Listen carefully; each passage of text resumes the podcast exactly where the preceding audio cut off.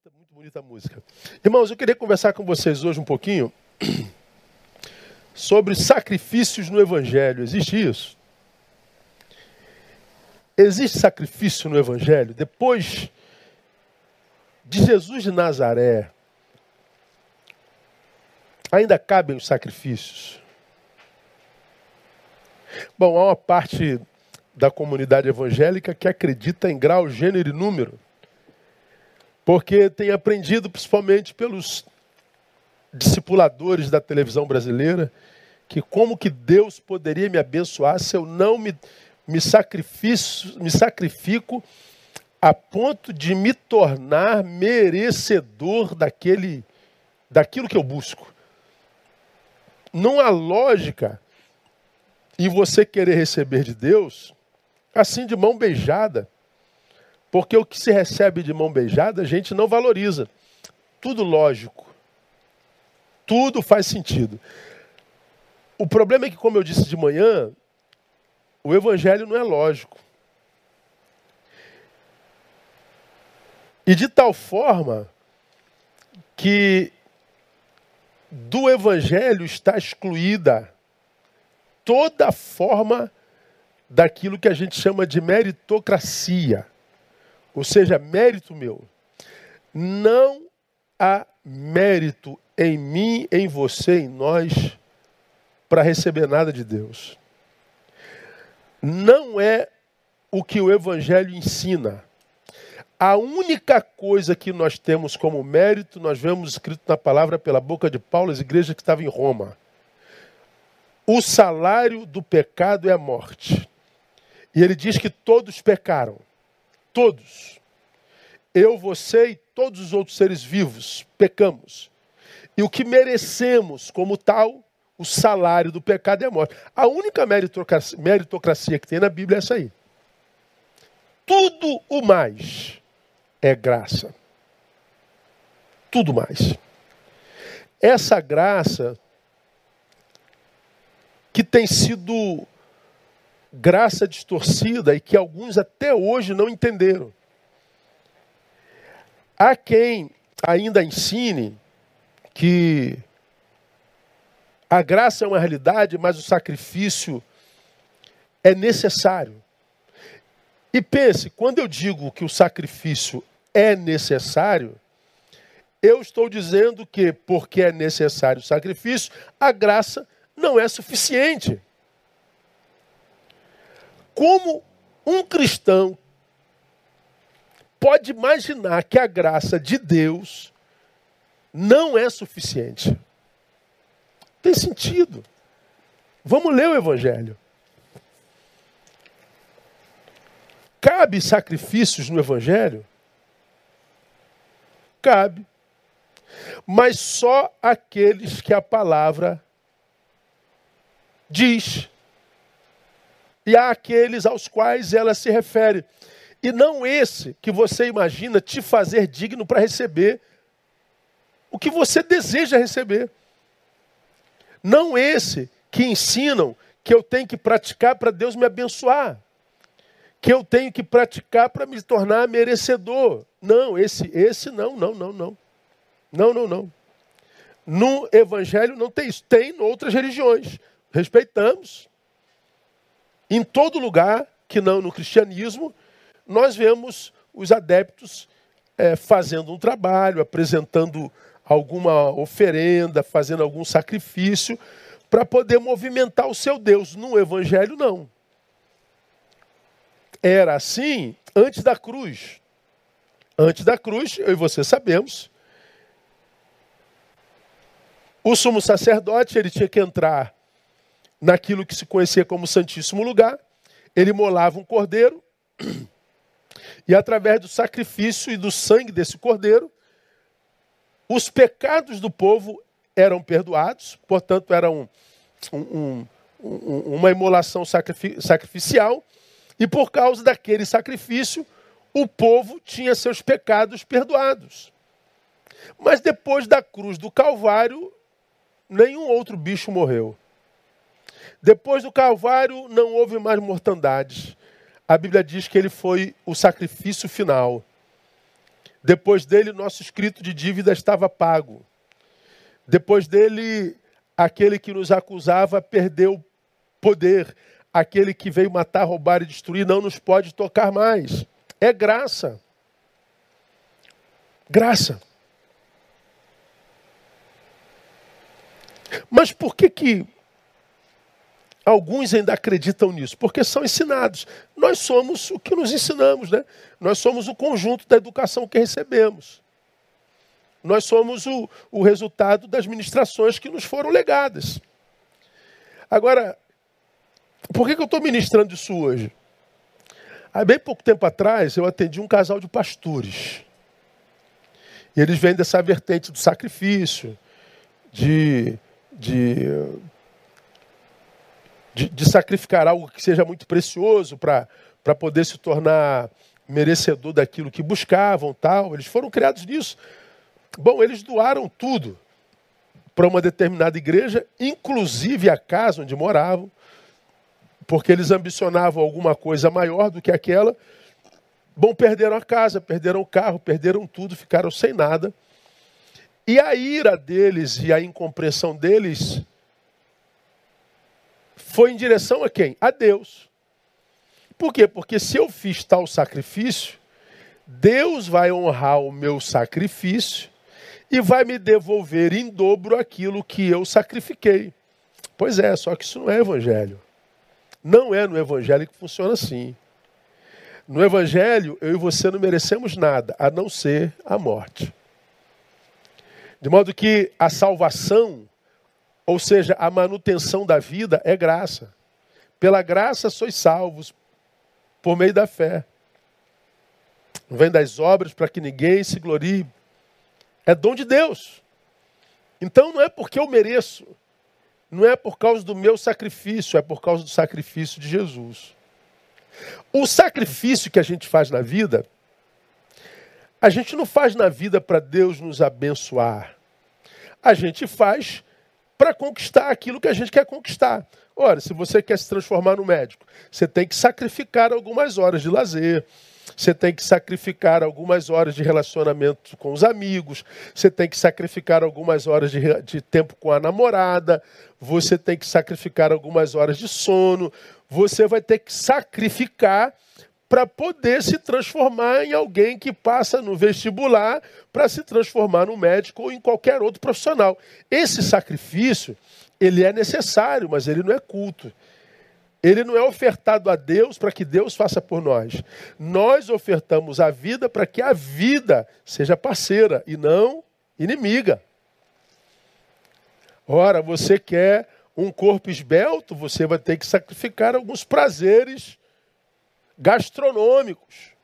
Eu, às vezes, estou aqui sentado e fico vendo aqui essas minhas bolinhas das minhas camisas crescendo. Cresceram a beça, meu irmão. Ontem eu bati 101 quilos. Pela primeira vez na vida, eu passei dos três números. Fiquei escandalizado. Eu falei, e agora, pastor? Vamos orar. Orar? Ora. Ora e continua comendo para você ver onde é que você vai parar. Daqui a pouco você está lá no programa do doutor Nausaranda. Se você não sabe quem é o doutor Nausaranda, então joga aí no, no Google, doutor Nausaranda. Aí você vai ver no que, que ele trabalha. Ok? Com muita oração você vai parar lá no programa dele. Então, é, se eu quero emagrecer, eu tenho que sacrificar algumas gordurinhas da picanha.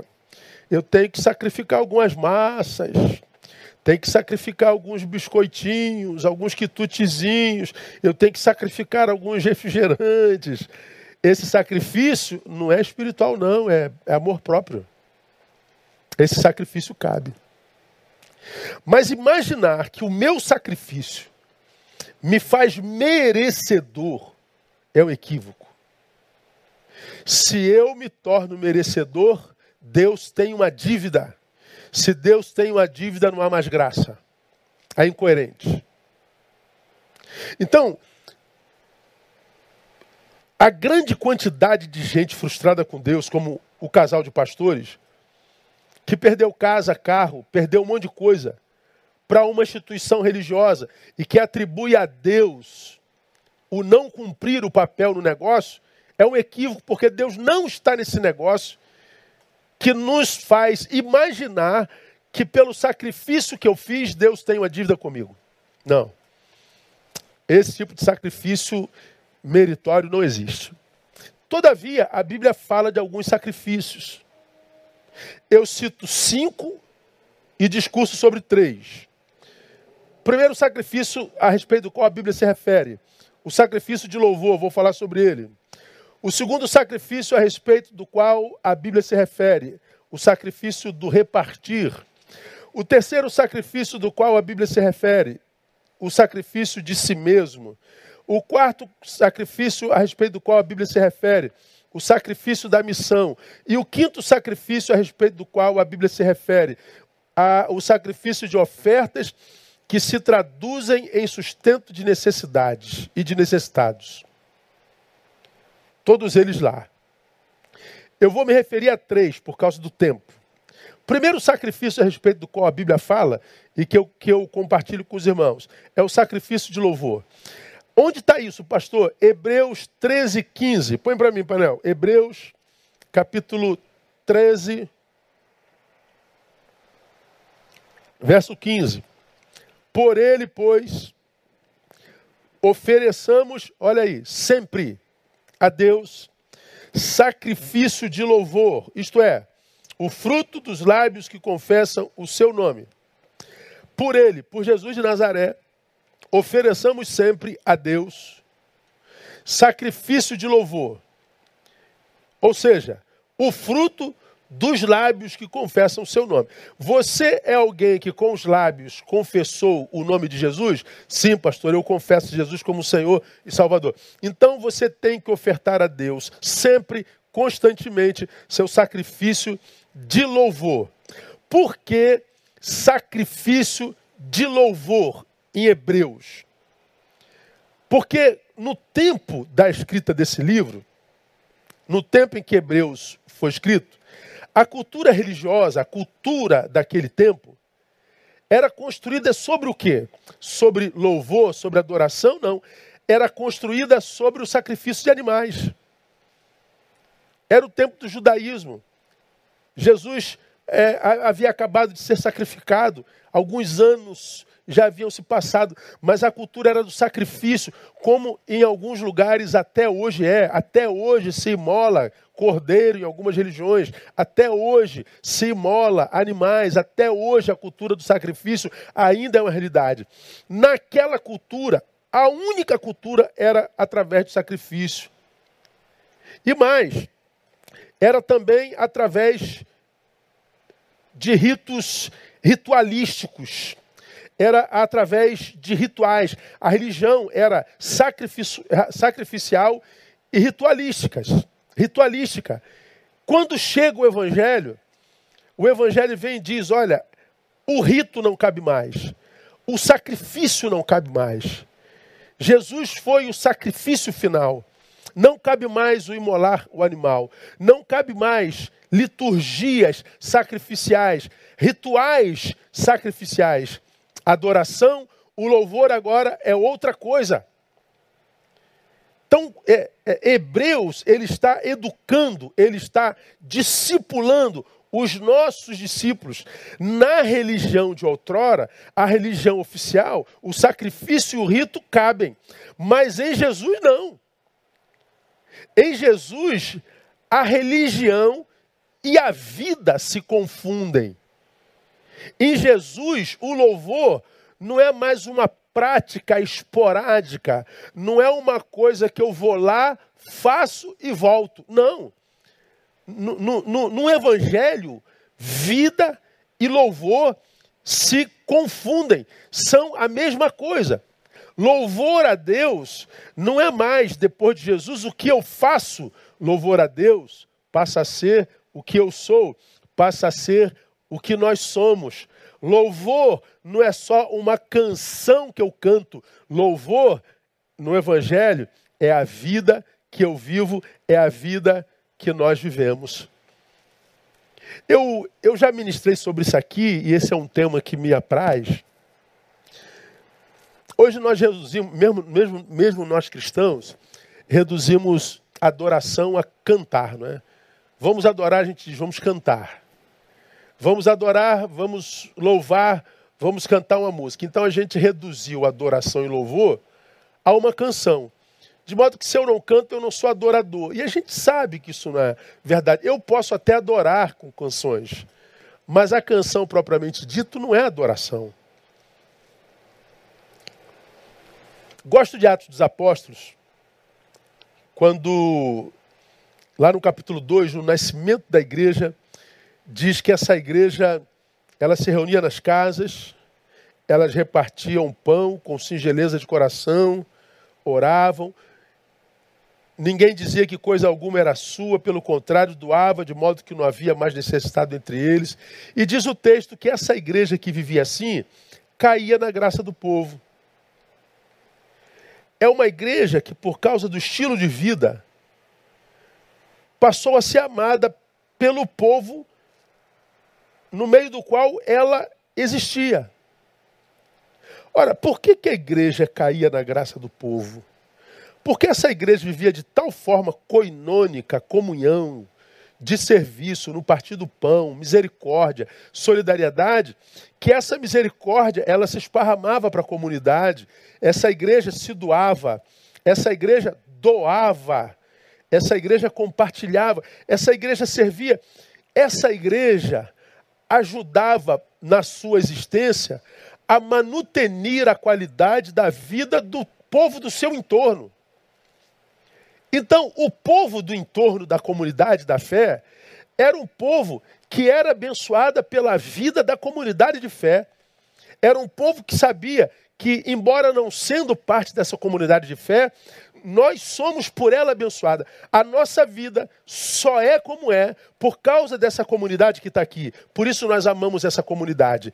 Ora, essa comunidade que compartilhava e se doava a essa esse povo que estava no seu entorno, e extraía desse povo a sua melhor versão, adorava ao Deus que os uniu com essa melhor versão do povo. Então, o louvor, à luz da palavra, é o que nós despertamos no nosso próximo quando nós somos usados por Deus para isso. Por que, que caía na graça do povo? Porque servia ao povo.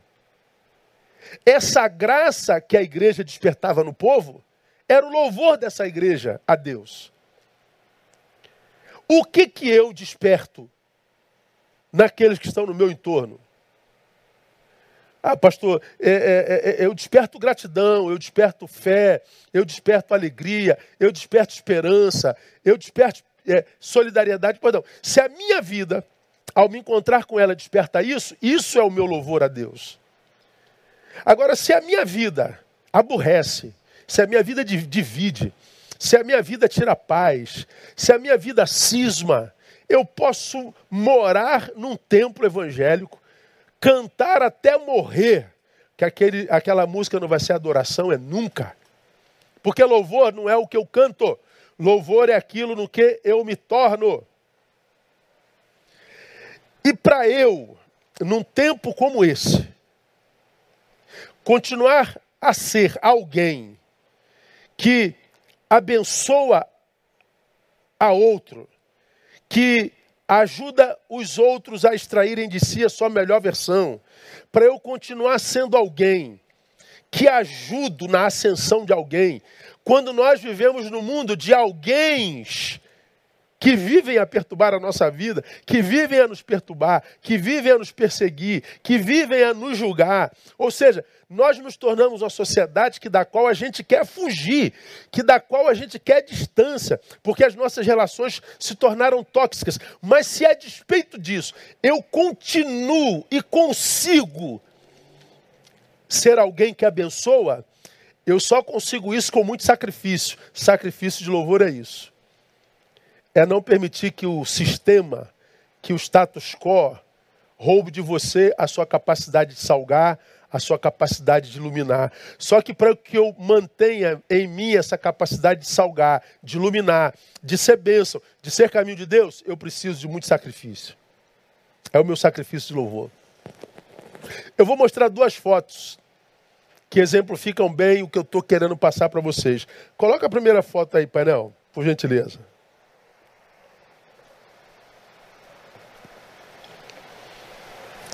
Veja o sorriso dessa menina. Ah, você que é de Betânia já viu essa foto. Essa menina, dá uma olhada só no entorno dela. Ela é uma menina do continente africano. Você, é, pela foto, você vê que é um ambiente de pobreza, é um ambiente de muita diversidade. Percebe-se que o ursinho de pelúcia provavelmente seja de segunda mão, mas ela é uma criança. E essa mão que doa um ursinho de pelúcia para ela, desperta nessa criança um sorriso que é encantador. Pois bem, esse sorriso é produto da ação dessa mulher, cujas mãos é, é, são fotografadas com ursinho para a menina. Pois bem, a ação dessa mulher extrai dessa criança esse lindo sorriso. Pois bem, esse lindo sorriso é o louvor desta mulher. Esse lindo sorriso não é o louvor da criança. Esse lindo sorriso é o louvor desta mulher que lhe dá, lhe dá esse ursinho. O meu louvor é ofertado a Deus através do meu serviço a alguém que depois de ofertado extrai dele alguma coisa que agrade o coração do Pai. Você já imaginou, irmãos, 61 milhões de crentes vivendo uma vida assim? Que extraia sorriso, gratidão, esperança, fé nos seus semelhantes? Nós não teríamos esse país que nós vivemos hoje, que do qual nós temos tanta vergonha. Nós não estaremos vivendo uma vida tão mortal como essa que nós vivemos hoje. Mas por que, que a vida está como está? Porque falta sacrifício de louvor. Mais uma outra foto. Essa é mais recente. Esse caminhão, você vai se lembrar, é aquele sobre o qual caiu o helicóptero que matou Ricardo Boechat, o jornalista brasileiro que nós tantos, tanto amávamos. Pois bem, o helicóptero do Boechat está caído lá atrás, ele já está morto. O motorista está preso nas ferragens do caminhão.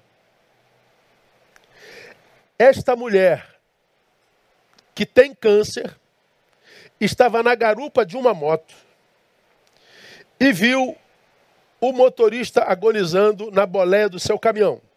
Ela não se conforma em ver um semelhante agonizando ela desce da moto e vai sozinha tentar arrombar a porta do caminhão para salvar o motorista que agoniza. Enquanto isso, tem um parasita apenas filmando.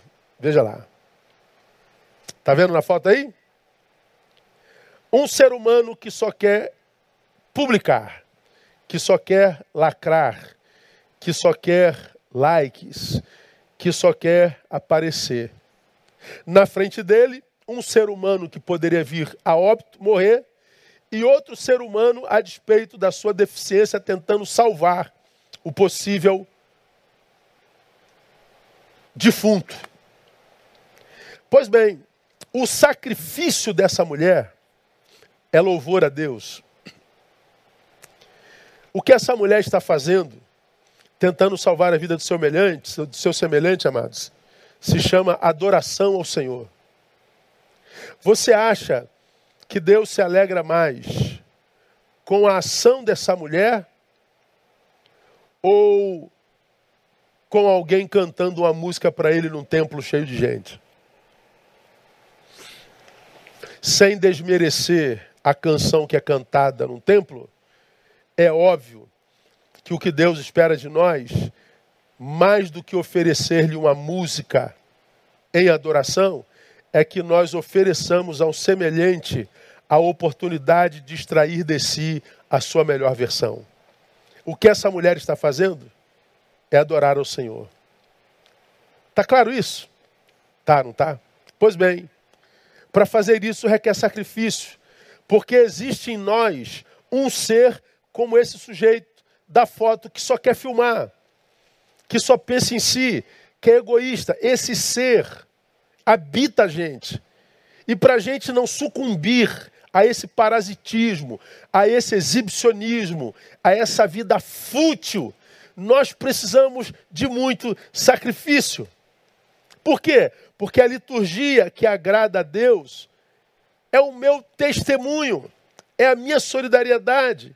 A oferta que ele recebe é o meu dom e o meu talento. Pode tirar foto. Eu acho que está explicado, não está? Louvor é isso aí. Porque se a gente não sacrificar, o que a gente faz é chutar balde, o que a gente faz é apertar o botão do dane-se, falando bem gospelmente, é dizer que se dane. Pois é, quando eu falo que se dane, quando eu me permito tomar pela indiferença, quando eu me permito tomar pela indiferença, eu matei o adorador em mim. Então eu posso estar no templo 24 horas por dia. Eu posso estar na igreja do Reteté, no culto das 8, das 10, das 12, das 14, das 16, das 18 e das 20 e às 22 começa a vigília. Não serve de nada se eu me entreguei à indiferença. Primeiro sacrifício que a Bíblia requer de nós, de louvor. O segundo sacrifício, eu vou falar só de três, é o sacrifício do repartir.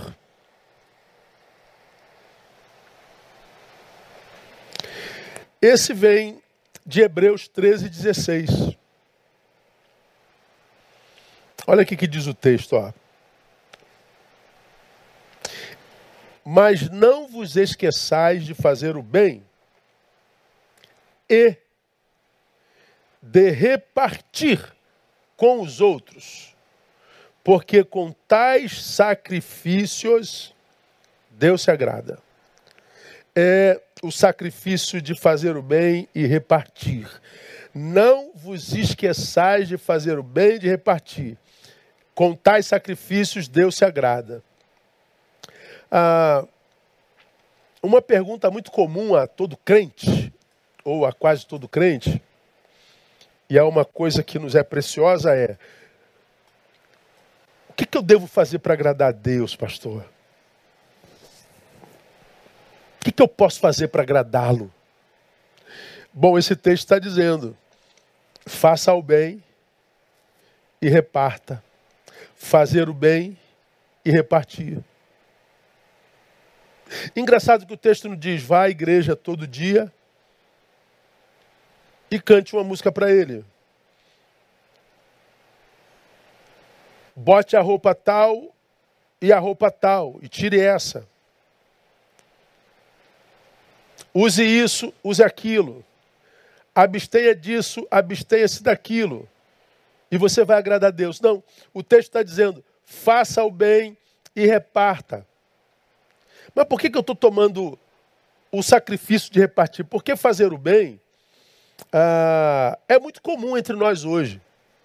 O repartir nem sempre. Por que, que o fazer o bem é comum e o repartir não? Porque nem todo bem que a gente faz é produto do que nos habita. Eu posso fazer o bem mesmo não sendo do bem. Eu posso fazer o bem mesmo não sendo bom. Eu posso fazer o bem só para tirar retrato. Eu posso fazer o bem só publicamente, exibicionismo. Eu posso fazer o bem por culpa, porque eu fiz o mal lá atrás e estou com a consciência pesada, então eu faço bem. Eu posso fazer o bem mesmo sendo mal. Eu posso fazer o bem mesmo sendo do mal. Mas repartir, ou seja, pegar aquilo que porque eu sou do mal, consegui com tanto esforço, mesmo que por meios escusos, e o senhor está dizendo que eu tenho que repartir? Eu falei, eu não, eu não estou dizendo nada. Eu só estou lendo o que o Senhor disse na sua palavra. Pois bem, repartir é mais complicado. Repartir requer generosidade de coração. Repartir requer solidariedade de coração. Repartir requer-se o quê? O sacrifício de lutar contra a idolatria idolatria do coração. A Bíblia diz que a avareza é pecado de idolatria. É idolatrar aquilo que a gente conseguiu com algum esforço ou sem esforço algum. é, é, é, ser possuído por aquilo que possuímos. E o Senhor está dizendo, portanto, que para você repartir, ah, você tem que lutar contra essa avareza. Você tem que lutar contra as teologias que você constrói para si para justificar o fato de não dar. Temos que, que lutar contra não só as teologias, mas as ideologias que a gente constrói para nós para justificar o ato da gente não conseguir repartir, da gente não conseguir compartilhar. Por que, que a Bíblia diz, irmãos, que repartir seria um sacrifício? Porque ele sabia que uma das marcas do fim seria o egoísmo. Jesus sabia que quanto mais longe da cruz e quanto mais próximo do fim, mais nos voltaríamos para nós, mais arrefeceria em nós o afeto pelo semelhante. A Bíblia diz que por se multiplicar a iniquidade, o amor de muitos esfriaria. Então ele sabia que quando esse amor fosse esfriando, a minha relação de amor com o meu próximo, com o outro, seria cada vez mais distante. Portanto, repartir com ele seria algo cada vez mais difícil, mais complicado, se tornaria impossível. O Senhor está dizendo: quanto mais longe por causa do arrefecimento do amor, mais difícil seria repartir. Pois bem, quer me adorar? Sacrifique. O que? É, reparta. Reparta. Quando o bem de Deus me habita, irmão, ou nos habita, mas habita de fato, quando o bem em nós não é só um discurso, quando o bem em nós não é só uma liturgia, quando o bem em nós não é só uma aparência, mas quando o bem em nós é bem de fato, nós conseguimos, por causa desse bem, uma outra bênção que nos advém da palavra, a respeito da qual falei de manhã a bênção do desapego. Eu possuo sem possuir. Eu tenho, mas não me sinto dono. E por causa disso eu estou livre do que tenho e, portanto, posso compartilhar. Eu posso repartir. Hoje nós temos tantos necessitados, porque o número de gente que reparte é cada vez menor. Por exemplo, nós tivemos um, um diálogo essa semana com um grupo de pastores. E nesse diálogo nós estávamos conversando sobre a quantidade de igrejas que fecharam no Brasil. Nós ainda não temos o número de igrejas locais que fecharam. Mas nós acreditamos que algo em torno de 30% das igrejas evangélicas fecharam as portas. É muita coisa. Por que fecharam? Porque os membros dessa igreja não repartiram durante a pandemia. Não estavam presentes. O seu repartir não era visto. A gente não é visto compartilhando. Ninguém vai ver a minha solidariedade, a minha santidade, a minha consagração em dar o que, que aconteceu? Igrejas não tinham recurso financeiro para pagar aluguel, para manutenir as despesas da, da própria igreja. Tantas igrejas fecharam. Gente muito próxima a mim. Eu até acredito, posso estar enganado, que esse desespero por abrir igrejas locais tem a ver com a questão financeira. Não estou falando que todas, mas acredito que grande parte delas sim. E por que o desespero? Porque a igreja não foi saudável suficientemente para repartir, não estando junta. Portanto, o ajuntamento não representava saúde espiritual, era inchaço. Eu louvo a Deus porque a nossa igreja, o povo chegou junto, repartiu. Nós conseguimos até agora cumprir todos os protocolos que a gente tem é, é, cumprido esses anos todos enquanto pastor aqui. Louvo a Deus pela vida de cada um de vocês, pela bênção e pelo sacrifício de repartir. Que a recompensa venha do alto. Então, junto com a bênção do bem, vem a bênção de desapego. Por isso que Paulo, escrevendo a Timóteo, ele diz assim: porque o amor ao dinheiro, o apego ao dinheiro, é a raiz de todos os males, não é de alguns males, mas de todos os males. Algum mal me alcançou, algum mal se estabeleceu sobre a minha família, algum mal relacional se estabeleceu entre as nossas relações, pode contar que de alguma forma, de algum jeito, tem dinheiro no meio. E a Bíblia diz que nessa cobiça, alguns primeiros se desviaram da fé. Diz que não. Outros transpassaram a si mesmos com muitas dores. Por quê? Porque possuíram, mas não foram abençoados com a bênção do apego e acabaram sendo possuídos pelo que possuíam. O sacrifício é de repartir. Mas vamos ao último sacrifício. Citei cinco, discurso sobre três. É o sacrifício de si mesmo, que é onde todos os outros começam. Nós poderíamos ler, mas não vamos ler. Se alguém quer vir após mim, negue-se a si mesmo. Isso é um sacrifício. Mas eu vou ler Romanos 12, 1, que você conhece muito bem. Paulo, escrevendo à igreja de Roma, diz assim: Rogo-vos, pois, irmãos, pela compaixão de Deus. Se a gente fosse trazer para o português, trazer isso para um português bem cariocado, Paulo está falando assim: pelo amor de Deus, meus irmãos. Pelo amor de Deus. Talvez mais veemente, pelo amor de Deus, crentes de Roma, é o que Paulo estaria dizendo. O que, Paulo? Rogo-vos que apresenteis os vossos corpos como sacrifício vivo, santo e agradável a Deus. Sacrifício que é o vosso culto racional. O que é culto racional para Paulo? É o sacrifício do meu corpo. Irmãos, eu fico pensando, por que o sacrifício do meu corpo? Por que o sacrifício de mim mesmo? Por que a veemência na exortação?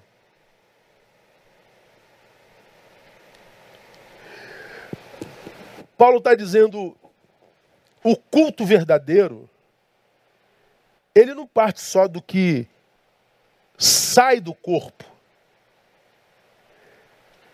O culto ele parte do que sai do corpo, mas o corpo vai junto. Então, mais uma vez, adoração não é o que eu faço, é o que eu sou. Agora vamos entender por que, que o Senhor desejaria nosso corpo. Eu passo a, a dizer a você, primeiro, porque sem dúvida é a parte em nós com a qual nós gastamos mais tempo na vida. independente da tua visão teológica, aos que creem que nós somos dicotômicos, corpo e alma, acreditando que alma e espírito é a mesma coisa, ou tricotômicos, corpo, alma e espírito. Independente se você é dicotômico ou tricotômico, o corpo está lá. E o Senhor está dizendo: o vosso culto começa com o vosso corpo. Por que o corpo, pastor? Porque dentro que você é, seja corpo, alma e espírito, seja corpo e alma, o corpo é a parte em você com a qual você gasta mais tempo. É a parte em mim que me faz, portanto, roubar um tempo que deveria ser gasto com ele. O corpo é a parte em mim que mais me faz alimentar aquilo que a Bíblia chama de vaidade. O corpo é a parte em mim que mais faz com que eu roube tempo da adoração a Deus. Por quê? Porque o corpo pode se tornar o Senhor de nós. Pode ser aquele com que a gente gaste tempo sobremodo, tempo precioso, um tempo que a gente poderia e deveria gastar com a alma e com o espírito. Mas se a gente for honesto e analisar o nosso dia e ver quanto tempo a gente gasta com o corpo e quanto tempo a gente gasta alimentando o espírito e a alma, a gente vai ser acometido por vergonha. O corpo, portanto, ele pode ser, sem dúvida, o culpado pela pobreza espiritual presente na vida de tantos discípulos. Eu sou pobre de Deus, eu sou pobre da palavra, eu vivo nanismo espiritual, eu vivo esse raquitismo espiritual, porque o meu tempo é todo gasto com esse corpo. Estou dizendo que eu não devo gastar tempo com esse corpo? Não estou dizendo isso. Cuide do seu corpo. Gaste tempo exercitando o seu corpo, gaste tempo dormindo esse seu corpo, gaste tempo levando ao médico esse teu corpo, mas não permita que ele seja a tua mais importante característica. Você não é um pedaço de carne, você não é um corpo, você é um espírito. Deus nos fez alma vivente, soprou-lhe nas narinas e o homem tornou-se alma vivente. Nós somos uma alma que habita o corpo. O corpo é a minha casa e não o que eu sou. Portanto, eu preciso gastar tempo com aquilo que eu sou e com aquilo que em mim se relaciona com o Altíssimo. Por isso o Senhor está dizendo: não dá para fazer isso sem que o corpo esteja junto. Por que o corpo? Segundo, porque é a parte em nós mais adorada. É a parte em mim mais adorada, por mim e pelos outros. Dependendo do corpo que você tem, você é chamada de deusa. Deus do Olimpo. Nós, homens, vamos para a academia e aí aparece meio centímetro de, de bíceps, pronto. Aí você já fica tirando foto o tempo todo, mostrando a grandeza do seu bíceps, do seu peitoral. E chega ao cúmulo do ridículo, porque o corpo adora ser adorado. Nós somos discípulos adoradores de nossos corpos e de outros corpos. O corpo, porque ama ser adorado, me faz, portanto, roubar a glória de Deus. Você já imaginou se nós adorássemos a Deus como adoramos nosso corpo? Você já imaginou se você cuidasse da tua alma como você cuida do seu corpo? Ontem eu estava almoçando com a minha esposa e minhas filhas, Aí a gente falou assim, pô, me deu vontade de comer uma carne, aquela carne gostosa. Aí pensamos em ir no restaurante, mas também tem aquele outro que tem aquela carne no richô, maneira aquela que ele faz na hora, tal. É, vamos lá. Aí fomos lá, e vem aquela picanha linda, com batata frita, com aquele feijão bem, bem cheio de carne, e, e, e aquela coisa, é, aquele torresminho maneiro. Aí eu parei, olhei para tudo, eu falei, caramba, estou acima do peso aberto, preciso perder peso. Aí saiu assim voluntariamente, meu Deus, a vida é injusta, né? Ou a gente é feliz ou a gente é saudável. Não dá para ser feliz e saudável ao mesmo tempo. Porque se eu quero ser saudável, eu não posso comer aquele torresminho. Eu não posso comer aquela gordurinha. Eu não posso cair de boca nessa batata frita. Eu não posso tomar essa Coca-Cola com limão bem gelada, aquela da garrafinha, não da latinha. Então eu tenho que ser saudável, então não dá para ser feliz. Agora, se você quer ser feliz, irmão, comer aquele torresminho, comer aquela carne gorda, tomar aquela Coca-Cola estupidamente gelada, aquela batata frita, esquece ser saudável. É assim ou não é? Então, meu irmão, ou você é feliz e feio, ou você fica lindo e triste, né? não tem jeito, né? Então, aí a minha filha falou assim: Bom, pai, hoje eu vou ser feliz. Eu falei: Minha filha, vou lhe acompanhar. Amanhã eu busco ser saudável. Então, amanhã, segunda-feira, que segunda-feira a gente sempre começa uma nova dieta tal, na terça a gente já desiste dela, porque a gente quer ser feliz, embora quer ser saudável. E por que, que a gente abre mão da felicidade? Porque a gente quer um culto, um, um, corpo cultuável. A gente não quer só saúde, a gente quer ter um corpo para exibir. A gente quer ser desejado. A gente quer ser admirado. Não é só saúde. Por isso que a Bíblia diz: sacrifica teu corpo. quando a gente sacrifica o corpo, a gente pode cuidar do corpo, a gente pode ser saudável, mas ele nunca será um objeto de culto. Ele nunca roubará a glória de Deus. Por que, que o sacrifício do corpo é importante? Portanto, o sacrifício de nós. Terceiro, porque é a parte em nós mais vulnerável. Mateus 26, 41 fala sobre isso. Neil, qual é a tua parte vulnerável? Vigiai e orai, para que não entreis em tentação. O espírito, na verdade, está pronto, mas a carne é o quê? Fraca. Quando a Bíblia diz que a carne é fraca, ela é fraca para as coisas espirituais. Ela não se submete aos desejos espirituais facilmente. Nós temos que lutar muito contra ela, porque ela nos empurra para o lado forte dela, que é a área carnal. Por que, que eu tenho que sacrificar minha carne? Porque é a parte vulnerável em mim. Se não matar essa carne, essa carne me mata. Quantos você não conhece, talvez você seja um desses, que não consegue mortificar essa carne, essa carne está matando o teu sonho, está emperrando o teu talento, está te impedindo de desenvolver o teu ministério. E porque a gente não quer lutar contra a carne, nós estamos criando, inclusive, teologias modernas que autenticam o prazer da carne desonestidade espiritual. Mas o Senhor está dizendo que a gente tem que sacrificar essa carne. Quarto, por que, que eu tenho que sacrificar meu corpo? Porque é a parte em nós que tem um, órgão inflamado pelo inferno. Coloca aí, painel, Tiago 3,6. A língua também é um fogo, sim. A língua, qual mundo de iniquidade, Lembra que iniquidade é o que esfria o amor? Colocada entre os nossos membros, contamina todo o corpo e inflama o curso da natureza, sendo por sua vez inflamada pelo inferno. Olha o que o nosso corpo tem: uma língua que muda o curso do corpo inteiro, do meu e do teu, e que é inflamada pelo inferno. Então o Senhor está dizendo, depois da queda, isso virou um ponto de contato com o inferno.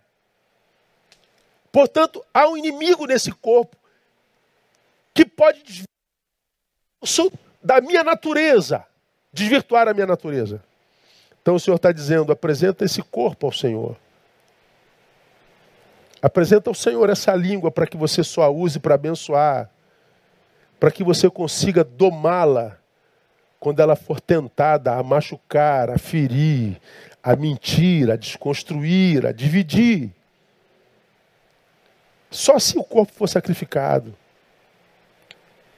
Por último, irmão, por que, que o sacrifício do corpo, que é o sacrifício de nós? Porque é a parte finita em nós e que, a despeito disso, é insaciável.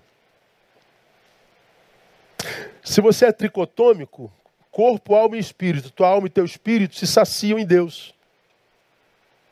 Se você é dicotômico, você é corpo e alma, sua alma se sacia em Deus, sua carne não se sacia nunca, em lugar algum, em coisa alguma, em tempo algum.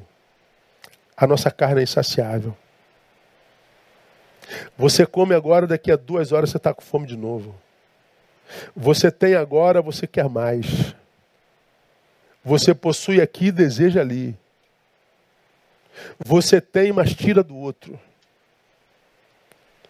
Você tem, quando te é tirado, você é capaz de responder com agressividade e é capaz de matar. Por quê? Porque essa carne é insaciável. Se eu não sacrifico essa carne, se eu me torno servo dessa carne, eu sou servo do pior senhor, do pior senhor que um homem pode ter. Há um texto na Bíblia, Provérbios 27, 20, onde o sábio diz assim: ó, o Seol e o Abaddon, símbolos do inferno, nunca se fartam, e os olhos do homem nunca se satisfazem. Nós sempre queremos mais. Todos nós Sempre queremos mais. Fiz alusão agora há pouco tempo, há dois, dois domingos atrás, da corrupção no nosso país. Né? Tu, pega, tu pega uma pessoa como o ex-governador Cabral. Ele desviou tanto dinheiro que ele não conseguiria gastar tanto dinheiro numa vida só. Ele não tinha mais onde botar, não tinha mais como deixar no banco, não tinha mais como mandar para o exterior. Mas continuava roubando. Para quê? Você quer tanto? É o corpo que é mais. Explique, não tem como explicar, eu quero mais. Agora o nosso secretário de saúde, o cara é coronel da PM, professor universitário, médico, já tinha uma vida confortável. Ele é médico, ele prestou um juramento de que cuidaria de vidas, salvaria vidas, mas por causa de dinheiro se corrompe na compra desses respiradores. Para que você já não tem uma vida saudável, você não tem um bom salário, você não tem uma esposa, mas o nosso corpo quer mais. Os nossos olhos nunca se satisfazem. Então eu tenho que consagrar esse bendito desse corpo. Eu tenho que sacrificar esse bendito desse corpo. Viver na carne, portanto, é dar um tiro no pé. É estar diante do Senhor que vai querer de mim cada vez mais, vai querer que eu dê a Ele cada vez mais. E à medida que eu vou dando a este corpo que é meu Senhor, eu dou prazer a esse corpo e amargura minha alma. Prazer ao corpo, decepção na alma. Prazer no corpo, distanciamento da cruz. Prazer ao corpo, sepultamento da minha vocação, do meu chamado. Não sacrificar o corpo é falta de amor próprio. Por quê? Porque é abrir mão da possibilidade de plenitude. Se a tua fonte de prazer é só o corpo, nunca viverá plenitude. Claro que em Deus eu também extraio prazer do corpo. Claro que eu tenho prazer no corpo. Qualquer ser humano tem prazer no corpo. Tanto quanto aqueles que nem sabem da existência de Deus. A diferença é que a gente dá prazer ao corpo sem se tornar escravo desse corpo. Sem se tornar discípulo desse corpo. Escravo desse corpo. Porque se, se, se esse corpo toma o lugar de Deus em mim, eu estou abrindo mão da possibilidade de plenitude. Eu estou trocando o eterno pelo temporal. E o temporal nunca pode satisfazer o eterno. Isso me lembra da fala de Paulo aos Gálatas, capítulo 3, verso 4. Paulo está escrevendo para aquela igreja lá: Sois vós tão insensatos, tendo começado pelo Espírito, é na carne que agora acabareis? Será que padeceste tantas coisas em vão? Se é que isso foi. Vocês foram alcançados pelo Espírito, vocês estão abrindo mão disso para terminar na carne. Que insensatez é essa? É, o Paulo está dizendo lá. Viver na carne é dizer a Deus que abriu mão da felicidade.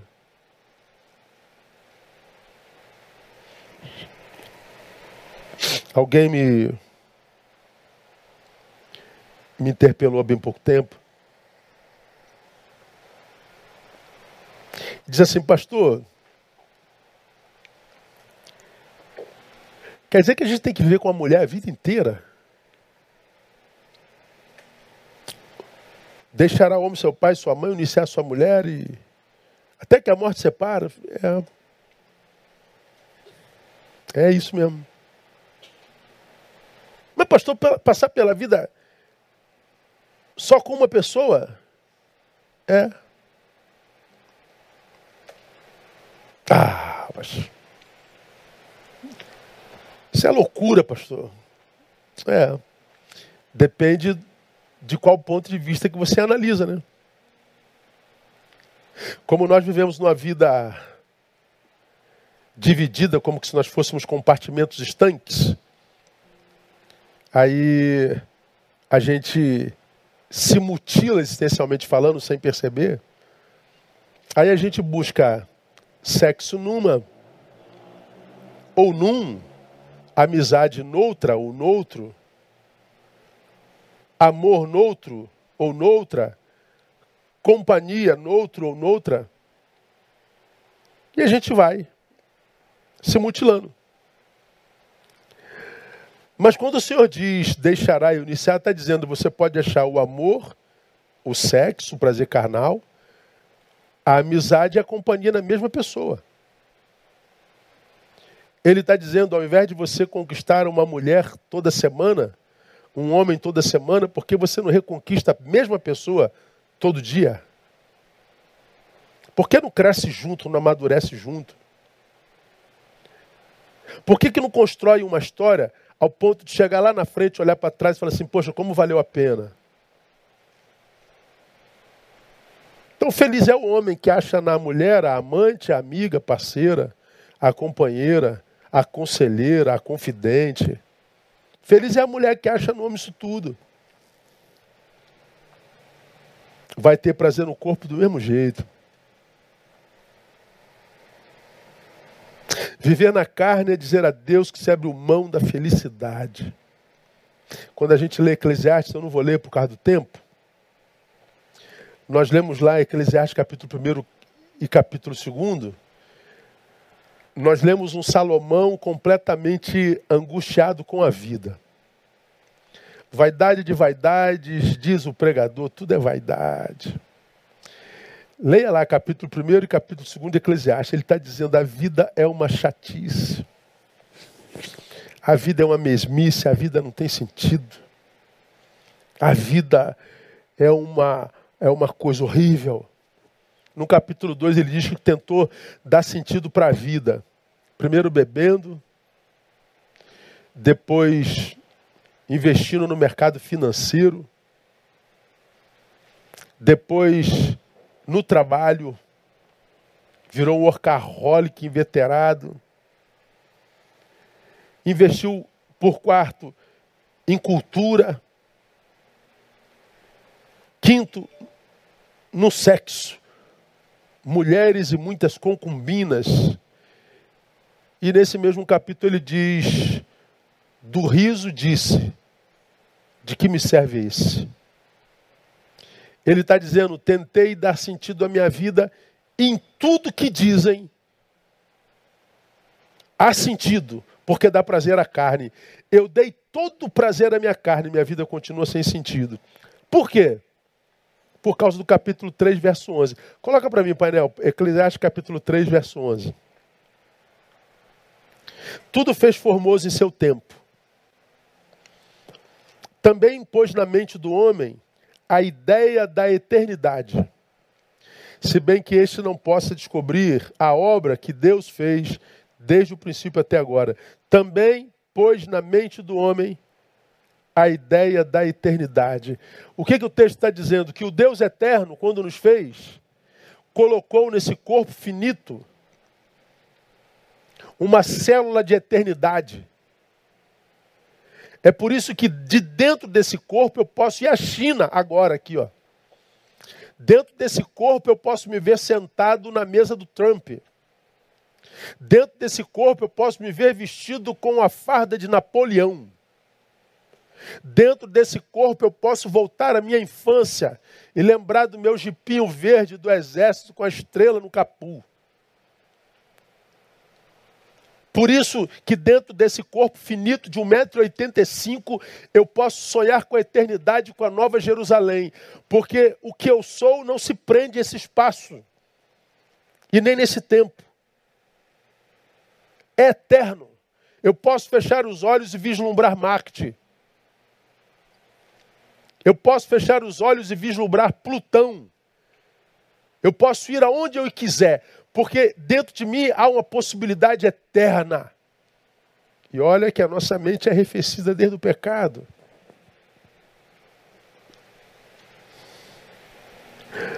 Ao passo que eu não estou preso a esse corpo, esse texto também diz que as minhas carências também são eternas. Só uma coisa eterna para suprir essa ideia eterna que nós carregamos dentro de nós. De modo que quando você não sacrifica o teu corpo ou a si mesmo, quando você não apresenta, oferece esse sacrifício a Deus, quem sofre é você. Aí nós temos que nos auto-enganar, investindo em religião, em sacrifícios outros, que é para amenizar a nossa desilusão com a vida. Mas quando a gente segue a Jesus, negando-nos a nós mesmos, quando a gente sacrifica nosso corpo, quando a gente oferece a Ele sacrifício de louvor, quando a gente oferece a Ele o sacrifício de repartir, o sacrifício da missão, quando a gente oferece a Ele o sacrifício da solidariedade, então ele entende que porque nós sacrificamos isso, nós já somos dele. Estamos colocando o reino em primeiro lugar. E porque ele está vendo, por causa do nosso sacrifício, o reino em primeiro lugar, as coisas ele acrescenta a nós. Então eu não recebo coisa porque eu me torno merecedor. É porque o sacrifício da palavra que eu estou oferecendo a ele mostra para ele que o reino está em primeiro lugar. Jesus é Senhor. Então a minha oração, amado, é que você que está aqui me ouvindo nessa noite, faça de Jesus o seu Senhor. Faça de Jesus o, o, o, o, o Deus que para o qual você oferece esses sacrifícios. Para que a gente não seja enganada por estruturas religiosas, por impérios religiosos e por nossos próprios achismos e a gente acabe desenvolvendo sacrifícios que se traduzem em sacrifícios ao nada. Abstinências e abstinências e proibições e proibições que desenvolvidos nos fazem achar que nós somos merecedores. Não, Deus não tem dívida para conosco. Os sacrifícios que Ele deseja de nós são esses. E eu termino citando, citando Diderot. Tais sacrifícios revelam a nós virtudes. E Diderot tem uma, uma definição de virtude muito interessante. Ele diz assim: virtude é, seja qual for o aspecto pela qual a encaremos, um sacrifício de nós próprios. Virtude, independente do aspecto com a qual nós encaremos, é o sacrifício de nós próprios. Pois bem, o que Jesus quer de nós é que nós sejamos pessoas virtuosas. E não só abstêmicas, religiosas, fanáticas, mas sacrifícios de louvor, como daquela mulher que quer salvar o caminhoneiro, como daquela outra que desperta sorriso na criança que nós sejamos esse alguém que desperte o melhor do outro para a glória de Deus Pai. Amém, amados? Que Deus te abençoe, que Deus nos abençoe, que nos dê a graça de vivermos isso para a glória de Deus Pai. Nós vamos encerrar, queria orar com os irmãos, queria orar ah, por um pedido que nos chegou, a Milene, que cujo marido foi acometido de Covid, mas foi curado, graças a Deus. Ela me escreveu agora pedindo oração pela família dela, primas, né? Priscila, Daniela, o marido Leilton e o filhinho de sete anos, todos com Covid. E ela pede para que nós oremos pela família do Leilton, a esposa e filhos, para que Deus possa curar. Vamos orar pela família do pastor Isael Teixeira. Isael Teixeira é irmão, amigo, brother, irmão consanguíneo do pastor Ezequiel Teixeira, que é pastor do projeto Vida Nova de Irajá. Pastor Isael faleceu na sexta-feira última de Covid. 64 anos, jovem ainda. Sua esposa, até sexta-feira, estava internada com Covid também. Hoje eu não sei o estado dela. Vamos orar pelo pastor é, Ezequiel, perdeu o irmão. Vamos orar pelos filhos do pastor Isael. O vírus continua matando, o número no Brasil ainda não arrefeceu, são mais de mil mortes diárias. E vamos colocar essas famílias enlutadas aos pés do Senhor. E que Deus nos dê a graça de vermos nessa semana uma semana de boas notícias, a partir da nossa influência positiva na vida dos nossos semelhantes. Amém, amados? Vamos orar. Pai, muito obrigado. Tua palavra tem sido uma palavra que nos faz repensar a nossa vida no caminho. A tua palavra, Deus, nos confronta. A tua palavra nos faz pensar. E muito obrigado, Deus, pela palavra desse dia, pela palavra da manhã que nos confrontou com relação ao tipo de fé que a gente tem desenvolvido e a palavra dessa noite nos confrontou com que tipo de sacrifício nós temos ofertado ao Senhor. Pai, nós queremos passar pela vida influenciando pessoas para melhor. Nós não queremos, ó Pai, passarmos pela vida sendo reféns de nós mesmos, principalmente do si mesmo que precisa ser negado e do corpo que precisa ser objeto de adoração ao Senhor e não o Senhor de cada um de nós. Que essa noite seja uma noite de encontro pessoal contigo. Que os nossos ouvintes recebam de ti a graça da revelação e da conversão. Que os sacrifícios sejam daqui para frente, ó Deus, só aqueles que te agradam e que são preconizados na tua palavra. Consagramos essa semana a ti, Deus e te pedimos que ela seja uma semana utilizada e vivida para a glória do teu nome. Abençoamos a família do Leilton. Pedimos-te que tu sejas Rafá para ela, curando a ele, sua esposa e filhos. E te pedimos também que console a família do pastor Isael, a quem tu tomaste para ti esta semana. Consola, guarda e abençoa. Oramos no nome de Jesus, nosso Senhor. Amém e amém. Deus abençoe cada um de vocês. Semana de bênção, de paz. Até terça às 22 horas no meu Instagram, permitindo o Senhor. Vamos sair louvando. Obrigado, Wellington. Obrigado, Valéria. Obrigado, Karina. Obrigado, Matheus. Obrigado, Léo. É, é, Marina. Mariana. Pedro e todos os mais. Deus abençoe a todos no nome de Jesus. Até terça, permitindo o Pai. Um abraço, vamos louvar.